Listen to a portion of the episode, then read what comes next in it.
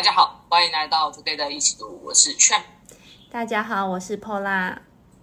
今天是新节目，新的一期。在开始今天的节目之前，想跟大家介绍一下 Today 的一起读是一个怎样的节目。我们是由一个读书会组成的成员，我们一起读书讨论已经有很长的一段时间了。那某天在阅读讨论的过程中，忽然发想到，为什么不做一个 podcast 节目，分享更多好书，让更多人知道的？对呀、而且我们也希望可以透过这个节目督促我们自己持续学习，并且可以聚集更多的阅读同好，激发更多的思考与想象。那 Together 一起读，目前呢有五位说书人跟你一起读书，分别是 Chen、Louis、Stacy、Eileen 以及我 Pola。那可以希望我们透过我们五个人的选书，涵盖不同面向，让喜欢阅读的听众也能接触到不同领域的书籍。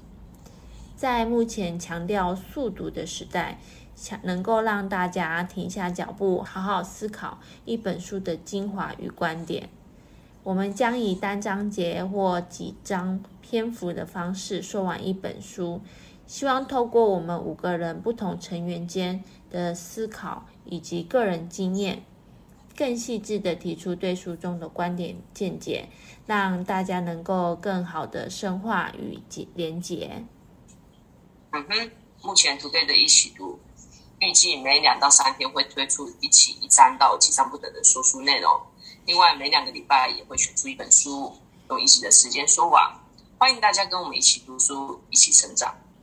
对哟，也希望你们会喜欢我们为你准备的书籍和内容。若你们有想要跟我们分享，或者是希望我们制作的书籍，欢迎在下方留言让我们知道。那喜如果喜欢我们的节目，也请给我们五星好评，并且推荐给也喜欢阅读的好朋友们。嗯，那新节目的第一本书要说什么呢？我们认为用如何阅读一本书。的这本书作为节目的开头，是再好不过一次的。如何阅读一本书，是一本教导我们如何通过阅读增进理解力的书籍。为什么这么说呢？嗯，就像要运动之前啊，我们也要先需要掌握该运动的一些基本技巧跟知识。在书作者在书中就提到，阅读就像滑雪。为了要忘掉这些单一的动作，一开始你必须要先学会每一个单一的动作。如何阅读一本书，就是在介绍每一个阅读技巧，让我们可以分别学习，达到有目的性的阅读。让我们在阅读之前，知道该如何打好基础的一本好书。嗯，事实上，如何阅读一本书，它其实已经是一本很老的书籍了。他在一九四零年的时候就出版了，啊，又在一九七二年的时候有大幅的增订改写。那从他出版到现在已经有八十年的历史了，但是他至今仍占据博客来网络书店畅销排行榜的前一百名，啊，由此可知这本书的魅力啊。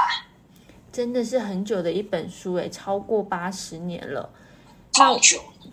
对啊，而且我们也觉得说，我们五个人讨论，觉得一本书之所以可以经典的其中一个原因是它能历久不衰，在经历时间的磨练，它还可以打中许多人的心。如何阅读一本书，就是这样的一本经典好书。对，那么这本书它就是由两位作者共同写成的，这两位作者他分别叫做莫提莫·艾德勒。还有查理·范多伦。那莫提诺·艾德勒，他是一位美国的哲学家，曾经担任过《大英百科全书》的编辑。而查理·范多伦，他曾经是哥伦比亚大学的教授，让他协助艾德勒编辑《大英百科全书》，还有如何阅读一本书的出版内容。我想，有两位《大英百科全书》的编辑教我们如何阅读，是一件再适不过的事。那如何阅读一本书？它总共分为二十一个章节，四大篇章。第一章会有我劝跟 Pola；第二章将由 Louis；第三章则由阿玲最后第四章则由 Stacy 跟大家一起读，一起找答案。那么在开始今天的主题之前啊，想问 Pola 还有大家一个问题：你们是从什么时候开始阅读，并且爱上阅读的？那也不知道你们是否有过买了很多书却看不懂，或者看了却感觉没有吸收进去的经验呢？其实老实说，我先自首，我小时候是一个电视儿童，并不喜欢看书。你是看什么电视长大的啊？我小时候好喜欢看日本动画哦。嗯，从最小从最小的一休和尚，然后看到美少女战士，甚至连男生的那种暴走兄弟、七龙珠那些的我都有看。好，名侦探柯南。哇哦！所以我们竟然是同一个时代长大的小孩嘛？我想我们是同一个年代的。哦，我小时候也很喜欢看这一些。嗯，所以我小时候其实没有那么爱阅读，我的环境没有给我阅读的环境。那其实我到了长大，一直到我到大学，刚好就是在图书馆当图书馆员，所以我比较多时间，然后也接触到书籍。那我记得我在大学时代比较看的是。小说类的小说，嗯哼，类似是是怎样的小说啊？哦，我那时候把金庸全集全部看完，然后而且有迷呃倪匡系列的小说，嗯，哦，金庸，金庸，金庸好像是我小学的时候看的书，小时候也是非常喜欢看金庸，对，我就是起步比较晚的那种人。到大学，而且金庸金庸书就是它非常的就是怎么讲，就是它很厚，所以你看的时候就看的就所以一边看的时候就很爽，然后但是又觉得好痛苦，因为书因为感觉吃好多，就是看完又觉得好爽，就是因为看因为因为吃太多了，所以你看我就觉得很有成就感。可是我觉得像 金庸的书跟倪匡的书都有一个魔性，就是我只要一起了头，就会一直想要看下去。哎我也是，就是会。嗯看都怎么讲，就是有一种就是想一看再看的那种感觉。对，想知道后面发生了什么事情。真的，真的。嗯，所以我是到大学我才真正的爱上阅读，然后开始阅读。嗯。对，然后呃，出了社会之后，因为工作需要，我就开始有在读一些比较实用型的书籍。所以有时候，可是我在读实用型的书籍的时候，会有时候会读完，可是读完整本书。却抓不到书中的重点，跟想要没有了解到作者想要真正想表达给读者的。嗯，好，那其实会问 Pola 这个问题，就是因为我个人啊有过这样的经验，也就是说我会有很多嗯买了很多书却看不懂，或感觉没有吸收进去的那种经验。那其实这也是我在决定开始透过阅读。增进自己的知识还有理解力的时候，我的买的第一本书就是如何阅读一本书的原因。那其实那时候我对阅读根本就没有什么概念，只是觉得说，哎，我如果今天要去学阅读好了，我要真正的去学会阅阅读该怎么读书，那我就应该买一本要教导我如何阅读的书来打打底。那其实，在开始今天的说书之前，这本书我已经读过三次了。哇，这本书这么好。是一本很好的书，可以让你已经念三次了。没有，其实我读的时候好痛苦。我第一次，我第一次阅读的时候，我讲天哪，什么东西啊？为什么它可以这么厚，字又这么多？然后到底到底讲的什么？它可以讲人话吗？我想说，作者你可以讲人话吗？因为其实我觉得，嗯，怎么讲？就是说他，因为毕竟这本书的年代有点久远，它是呃，刚才讲说一八一八多少年出版的？一九四零八十年前。哎，对对对，就一九四零年出版的，所以我第一个觉得它本身年代就是它它它有一定的就是年代的历史，还有就是说，呃，两个作者，然后再加上两个编两两两个中文的编辑去编辑，那甚至就是可能就两位的就是作者又是大英百科全书的，就是编辑之类的，所以本身在于一些呃呃就是。会有点让我我感觉会比较有点像那种百科全书式的那种列列法，那种很条理，非非常有条理的去做一个罗列。那甚至用之前词上面，我会觉得会有点艰深。所以我第一次读的时候是真的觉得非常痛苦，然后一直想说作者你可以讲什么话吗？我有点受不了。但是我还是就是死命的把它给读完，因为我觉得是就是要硬硬硬硬要把它读懂那种感觉。那所以我从第一次读的时候觉得很痛苦。那到我第三次其实。呃，因为为了这次的读书会，我们再读读一次如何阅读一本书。那其实对我来说，我已经读了第三次了。那第三次，我觉得我已经达到某种程度上的驾轻就熟了。所以我在这个过程中，我发现阅读它其实真的是可以训练的。而且我觉得，像你说，可能是因为它是二战前的书，就是他在书中里面他提到的一些书籍，我们可能比较没有那么连接感。像他什么《国富论》啊，那种是真的很很艰涩的书，所以就是一开始就会有那种觉得很艰涩，可以讲人话的那种感觉。你也会有这种感觉是吗？对，所以。所以你第一次第一次读它的时候，你是作者，你可以讲人话吗？我没你这么厉害，我就读一次而已，不像你读三次。哦、好，没有，就就还是还还是有很多要了解的地方。那我觉得就是，其实在这个过程中，你会透过一次次的阅读，发现自己的进步。那其实，在这样的进步中，你会获得就是成就感。嗯，那我想问你，就是其实以我自己而言啊，我阅读目的是为了获得知识，还有增进理解力。那不过后来还有大家又是为了什么阅读的？我的部分啊，我觉得我阅读对我来说，我分了两个层次，一个是精神层次，一个是知识面的层次。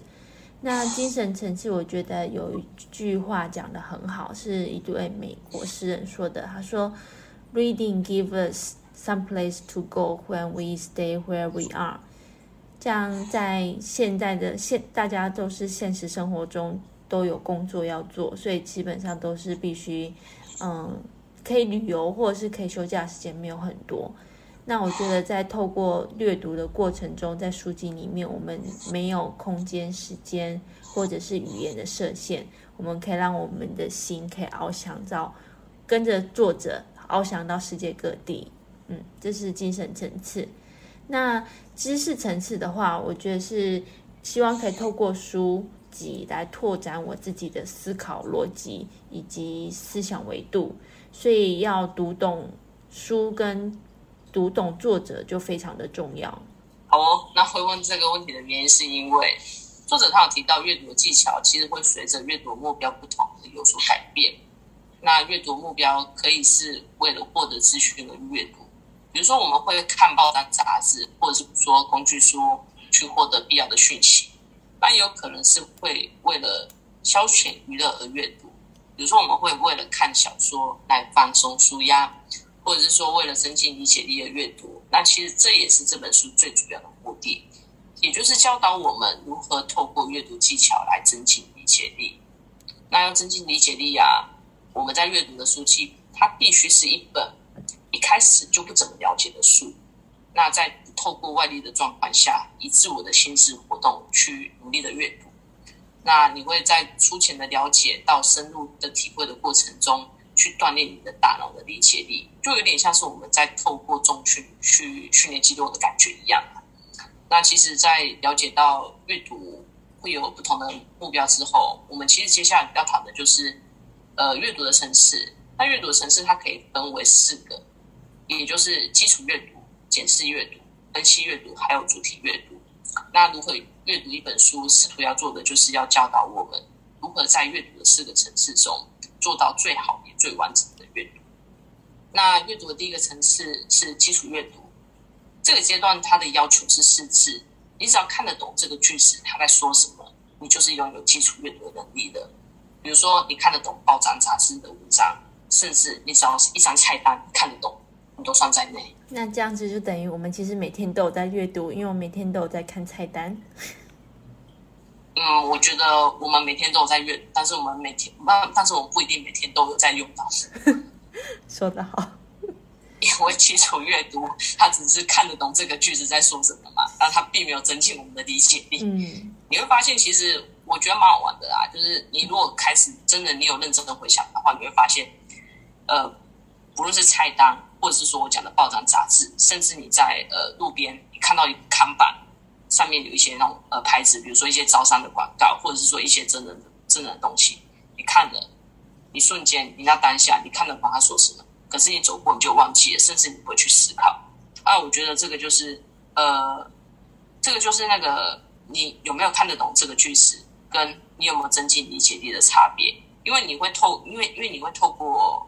对我来说，我认为增进理解力这件事情是，当你看到一个东西的时候，你会开始去思考。那透过思考的过程中，你会开始去想这个这件事情它的一个原理。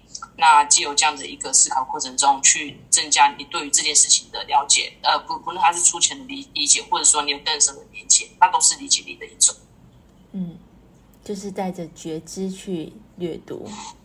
呃，可以这样讲。嗯，对对对。那我觉得我很喜欢爱因斯坦的一句话。嗯，就我以前在看书的时候，我只要遇到不懂的事情，然后有时候我其实会觉得蛮挫折。嗯，所以我那时候就会呃呃，我那时候就不断的告诉自己，爱因斯坦说的一句话，就是思考、思考再思考，就是真的是很简单，就思考、思考再思考。但是我其实这句话可能对大多数人来说，它没有什么，但对我来说，其实它是一种就是鼓励吧。就你会觉得就是，哎，那个爱因斯坦他就是一直在，就是都都在不断的就是去思考。甚至他就是会认为，就是思考、思考再思考就是一个名言了。那我能做的其实也没有什么，我能做的就是我跟他一样，就是不断的去思考。其实就像了。其实就像你刚刚说的，就是阅读就像大脑，就像肌肉，也是要一直重复训练的。透过一直思考、一直阅读，我们就会越来越可以增进我们的理解力。真的，因为我觉得在这个过程中，其实你遇到不懂的地方的时候，你。你会觉得挫折，呃，但是如果你带有一种就是思考、思考再思考的一种就是觉知，或者说一种决心的话，其实你会觉得没有什么啊，一次读不懂没关系，我再读一次，再想一次就好了啊，第二次不行没有关系，我再读第二次、第三次，再想第第二次、第三次就好了。对哦，嗯嗯，好啊，再来的话，阅读的第二个层次就是检视阅读喽，那它也叫做略读。这个阶这个阶段的要求是在有限的时间内对一本书有着粗略的理解。那读者啊，你必须要在那读者必须要能够说出这本书最基本的元素，比如说这本书是一本怎样的书，它是在谈什么的呢？那它的架构又是怎样等等。那阅读它也是我们在阅读时大多数会用到的一个方法。那因为不是所有的书都值得花大量的时间阅读。阅读它除了能够让我们在有限的时间内快速的阅读一本书之外，其实它也能够让我们去筛选有哪些书是值得我们花时间去精读的。那这边要跟大家提提阅读的方法。呃，阅读的方法有两种，一种是有系统的阅读，另外一种则是粗浅的阅读。有系统的阅读是在阅读之前先看看序，还有目录页跟索引，甚至是文案介绍，因为这些东西其实是作者还有出版社。他对于这本书最基本的一个呃介绍还有了解，那其实透过这样的一个阅读，其实你就会去了解这本书它最初的长相，或者说它最粗浅的呃样貌是怎么样。当然，再来就是看你感兴趣的章节，甚至只要东翻西看的企业都可以。那当这些步骤都做完的时候，你就会发现你对这本书有着最基础的了解。而粗浅的阅读则是从头到尾读一遍。遇到不同的地方，你就不要停下来，因为当我们在阅读的时候啊，常常会遇到看不懂的地方，那就去停下来去思考，或者说往回看。那其实我们很容易因为这样被困难的内容困住，甚至会因为这样而放弃阅读。但是如果当我们没有停顿的从头到尾读一遍的时候，就算你对这本书只有一半甚至更少的了解，其实它都可以帮助我们在阅读第二次或第三次的时候有着更深的理解。那今天就算你只打算读一次，也总比你什么都不了解的来的好。对哦，那劝这边提到的略读的略呢，其实它是省略的略，它英文的单字它是用 skim s k i m 来代表略读、省略、阅读，以及用 pre-read p r e r e a d 来代表初读。那它其实这两个单字 skim 跟 pre-read 反而更能感受到检视阅读的中心概念。那在检视阅读之后呢的第三个层次就是分析阅读，也就称为精读。那分析阅读以及检视阅读的差别是在于它的时间性。分析阅读呢是在无限时间内去追求对一本书最完整的理解。意思就是，读者必须他反复的咀咀嚼一本书，直到他完全消化为止。那针对分析阅读，路易斯将会在下一个节目跟你们一起读哦。最后一个阅读层次呢，是主题阅读，也称为比较阅读。那顾名思义，就是它就是要看许多书，并且要在这些书里面找到相关之处，进而提出一个所有书都会谈到的一个主题进行比较，甚至。呃，读者必须要能够架构出一个没有在其他书里面有看过的一个主题分析。那这个主题分析、主题阅读将会由 Stacy 带你们一起读。嗯哼，那以上便是阅读的四个层次。接下来想问大家，哎，你们在阅读的时候可能会遇到问题是什么？呃，这边的话，Paula 有什么想法吗？我可能从小接受台湾比较那种填鸭式的教育，然后并且我就是比较少阅读课外读物，我都是比较以准备考试的方式在进行看书，所以常常我就会用那种重点式的方式在读书，尤其是像实用型的书啊，我就很想要读懂每一个字、每一个段落，觉得好像说哦，我就要重点整理。以考准备考试，老师会出题考我的那种方式在看书，那我就会有时候如果没看没读懂的话，我就会回去再重新再读没读懂的那个段落，所以我就会常常会有时候会挫折，或者是说看的时间会花很长的时间。嗯，好哦。那 Paula 这个问题啊，其实也是作者他提到阅读的时候会遇到的几个问题，也就是逗留跟倒退。那我不知道大家在阅读的时候是否有用过脑内声音阅读，或者是说遇到不懂的地方会往看的习惯。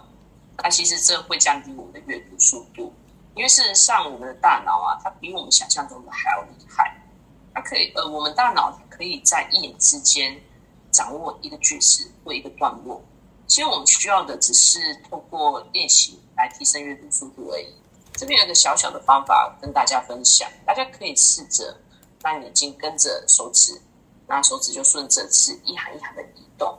那在这边要注意的是，你的手速要比你眼睛感觉到的还要快一点。那这样的练习可以让阅读提高两到三倍。只要大家持之以恒的话，其实阅读的阅读的呃障碍应该会慢慢的减少。那还有就是，大家可能都会对阅读速度应该要多快或多慢这件事情有所疑惑。那作者他有提到。哎，我们在读一本书的时候啊，阅读的速度不应该慢到浪费时间，或者说快到有损理解。很简单来说，就是我们应该随着阅读的目标不同，去调整我们阅读速度的快慢。那另外说到阅读的速度，我们就很容易想到速读这件事情。作者他有提到，其实坊间啊，他多数的速读课程都是着重在于，哎，你要看得懂这个句子在说什么。而并非去增加你的理解力，那这样的部分其实会让我们停留在基础阅读的阶段，也就是我刚刚跟 Pola 在聊的。哎，我们今天看得懂一张菜单，甚至我们看得懂报章杂志，但是它并不代表我们真的有去思考或我们有去理解。我们呃，在当下的我们或许只是看懂，就这样子而已。那以我的经验而言，我没有上过速读课。但我的看书其实是着重在于理解，所以我的阅读速度一直都不是很快。那我在一开始读书的时候，很向往那种，哎，一年我可以读一百本书，甚至上百本书的人。那我后来就是其实也是看了蛮多的，呃，针对阅读的方法的书籍。那当我看的越来越多的时候啊，其实我心反而就是慢慢的定下来了，因为我其实后来反而是抓到我自己的。呃，阅读心态还有一种方向，也就是说，其实我后来不再把看书的数量作为我的阅读目标。那这件事情，它反而能够让我去静下心来阅读，而不去，而不是去追求阅读的数量。这样，那我反而更能够去好好的思考书中的观点，甚至跟生活连接。那我个人很喜欢这样的阅读方式，因为其实我觉得对我来说啊，阅读它是一种乐趣。是一种不需要终点的旅程，这样。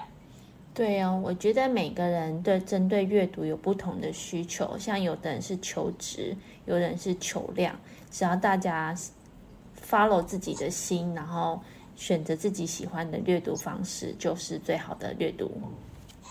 好，那我这边问一下，后来你在阅读的话，你是阅读是比较快或比较慢？我阅读看书，可是基本上我不是一个求量的人，跟你一样，我是求质。就是针对看把想把书看懂跟理解书为重点为主。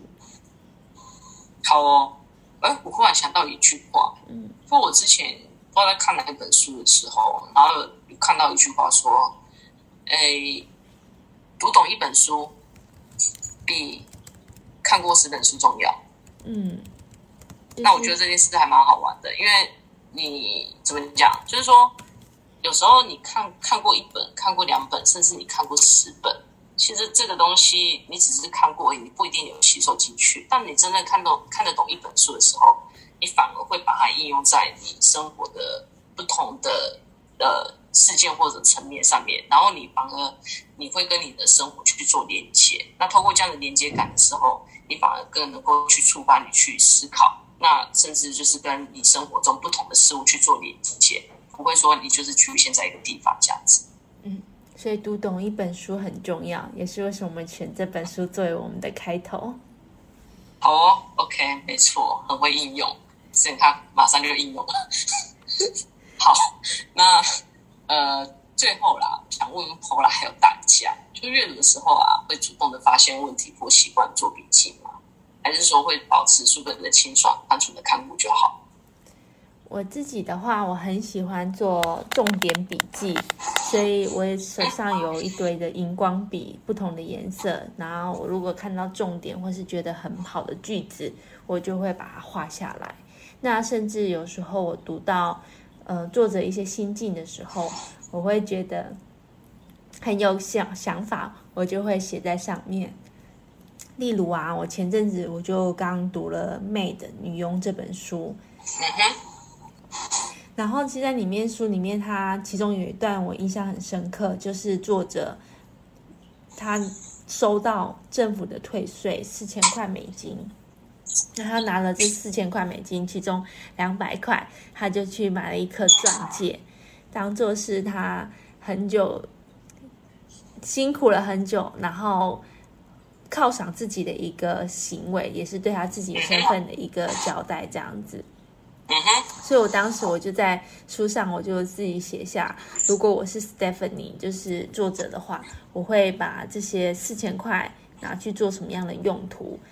就是至少我自己知道，如果是我，我应该不会想把两百块拿去买钻戒。嗯，我觉得。我们应该会去买书吧。如果我是我看了那本书之后，我可能当下我可能会先想要把填饱我的肚子，先想要先去吃一顿好的。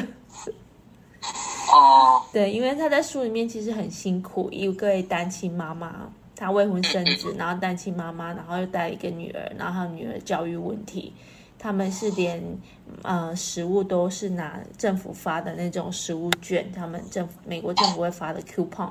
去量饭店买食物，所以等于说他们是连三餐都很辛苦的，有都没有着落的的状况，这样子，嗯，好哦。说到这个，我就觉得哎，还蛮有趣的，因为其实你有提到他们有，因为你有提到这本小说，它的主角因为呃他的经历还有他的背景，可能跟我们的生活环境不一样。所以他不会去做我们我们以为的事情，但这件事还蛮好玩的，因为我觉得透过呃，不论是在透过呃阅读小说，或者说透过去阅读历史书的时候，我都很喜欢做一件事情，也就是说，我会去想象，想象如果今天我是小说的呃，不要说主角，如果我今天是小说的某一个人物，甚至是历史书里面的一些人物，那在当时的时空背景下。我遇到了某某事件的时候，我到底会怎么做？那这件事情我觉得还蛮有趣的，因为呃，你就是你会透过这样的一个去思考，然后去想象，哎，对于你来说最重要的东西是什么？那甚至他会去呃引发你去思考，呃，对于你来说，你的价值观又是如何的？那甚至你会有一种想象，我的人生目前来讲，或许只有一种可能，一种面貌。但是我透过这样的一个阅读，你会呃产生不同的想法，那甚至你会有看到不同的面貌、不同的可能。这件事我觉得还蛮有趣的。对，我觉得阅读可以激发一个人的创造力跟想象力。其实，在阅读的过程中，你可以将自己带入书中的任何一个角色。那我自己也很喜欢看这种自传型的呃小说，因为我觉得我可以体会，当做是把自己带入作者，体验不同人的人生。就像我看了这本书，我就知道说，哇，单亲妈妈。在美国的社会非常辛苦，那我可能就会也会激发怜悯心，可能在社会上遇到这样的人，我会多给予一点帮助。然后对我个人，我自己会可能会提醒我自己说，我自己知道，就像你刚刚说的，我知道自己的价值观，知道我自己的经历，然后我就不告警警惕自己，不可以未婚生子，类似这样子的一个状况。嗯，真的。嗯，好，对，然后讲到就是你说的那个笔记啊，像就是除了这些以外，我自己会，因为我很喜欢手写笔记，所以我自己还有另外一本呃笔记本，就是有点像类似像主题阅读的方式在手写笔记。嗯，好，谢谢 Paula 的分享。呃，那么会问到这件事情。也是作者他有提到的啦，就是说作者他认为阅读可以分为主动的阅读，还有被动的阅读。那如果今天要用个类似的比喻的话，我们可以把写作跟阅读想象成是一个投手跟捕手之间的关系。呃，也就是说，身为投手的作者，他的责任是在于发送，他必须要让球动起来。那身为捕手的读者，他的责任就是在于接球喽。也就是说。你必须要透过接球的技巧，让球给停下来。不管是快速球、变化球、慢速球等等，你就是要想办法接下这个球。那你能够接住这本书的多少依恋，完全就看你在阅读的时候的主动程度了。啊，那还有就是你使用的阅读技巧。作者他有提到啊，当一个读者越主动的时候，他在阅读世界里面的探索能力就会更强，收获就会更多。那什么是主动的阅读呢？主动的基本是能够做一个自我要求的读者。读者要在阅读的时候，必须能够回答四个问题，分别是：整体而言，这本书在谈什么？还有作者主要的想法跟论点是什么？那这本书说的有道理吗？是部分有道理，还是全部有道理？那在这边你要注意的是，你必须要了解这本书在说什么，你才可以判断这本书是否有道理。最后，你则是要能够回答这本书跟你有什么关系。那除此之外，阅读一本书就像是跟作者之间的对话，你会在书桌上做笔记来完成某种程度的双向沟通，也就是用这样的方式来表达对作者观点的认同不是反对。而且啊，做笔记有其他的好处，像是它能够帮助我们在阅读的过程中保持清醒，它也能透过写的这个动作来整理思绪，甚至更深入的记住作者的思想。那这边的话，就是要再介绍呃做笔记的方式了。做笔记的话，有几种方式，你可以透过划线、圈关键词，在书页的空白处去做笔记等等。那以我个人来说，我很喜欢在书上做笔记，因为我除了会被书中的某句话 touch 到写下想法之外，有时候也会对书中一句话觉得好笑或难过的时候，去画表情符号来表达我的情绪。那我个人认为，做笔记也像是跟自己的对话，也就是说，你隔了一段时间再回来看这本书的时候，你会有一种嗯奇怪，那是好像最熟悉的陌生人的感觉，就会用一种很呃另外一种方式来去认识过去的自己。那甚至你会对书中的内容有一种更深的体悟。对哦，我觉得，嗯、呃，如果你就像你这样当下写下的笔记，等于说你记下当下的自己，那。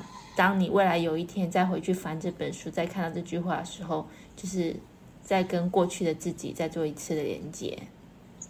真的，所以我还蛮喜欢这样的一个方式。有时候我自己就是呃，会因为某某种需求，我也就是再再回去看看过去的书，然后这时候我就想，嗯，我嗯，我当初为啥写这样的话？或者说，哦，原来我当初已经写了这样的话。那甚至我会再补充想法之类的，还蛮玩的。对。那再来呀、啊，就是最后培养阅读的习惯是阅读最不可或缺的事哦。我认为阅读它应该是随时随地就能读的事情，我们不一定要正襟危坐的坐在书桌前才阅读，应该把阅读融入生活，不限地点，想读就读。比如说，我们可以在通勤的时候、等餐点的时候或等人的时候，这些都是可以拿来阅读的时间。但我们其实常常都只拿它来滑手机。那我觉得啊。把滑手机的时间用来阅读，就算只有几分钟，其实也可以从中发现乐趣。那你可以以每天十分钟、十页，甚至睡前一个小时，来去做一个自我要求，培养你阅读的习惯。那以此去训练你的专注力。其实我觉得长久下来，你一定会发现生活中有不一样的可能跟样貌。对哦，我觉得阅读是可以落实在生活的每一刻。如果是一个喜欢阅读的人。以上呢，就是我们如何阅读一本书的第一篇章，希望你们会喜欢我跟 Chen 的讨论内容。那在这次的篇章中，我们也分享了三项主要的内容，主要有包含了阅读的层次，还有阅读会遇到的问题，以及做笔记的方式，并且也带到了四大基础问题。那在接下来呢，这第二篇章就是将由路易斯带大家一起读、分析阅读，Together 一起读，一起找答案。这是我们为你准备的第一篇章内容。在节目的最后，想问大家：会买书比看书还快吗？像我们刚刚有讨论，我们五个人的情况是看书的进度永远是落后于买书的速度。希望大家可以跟我们一起消化这些书哦。真的，拜托拜托。那喜欢这集内容的朋友，也欢迎分享给更多的人，也欢迎留言写下你对这集的想法与意见。我们会看内容，然后跟回复你们哦。那最后，祝大家有愉快美好的一天，Together 一起读，与你们下次见，拜拜，拜拜。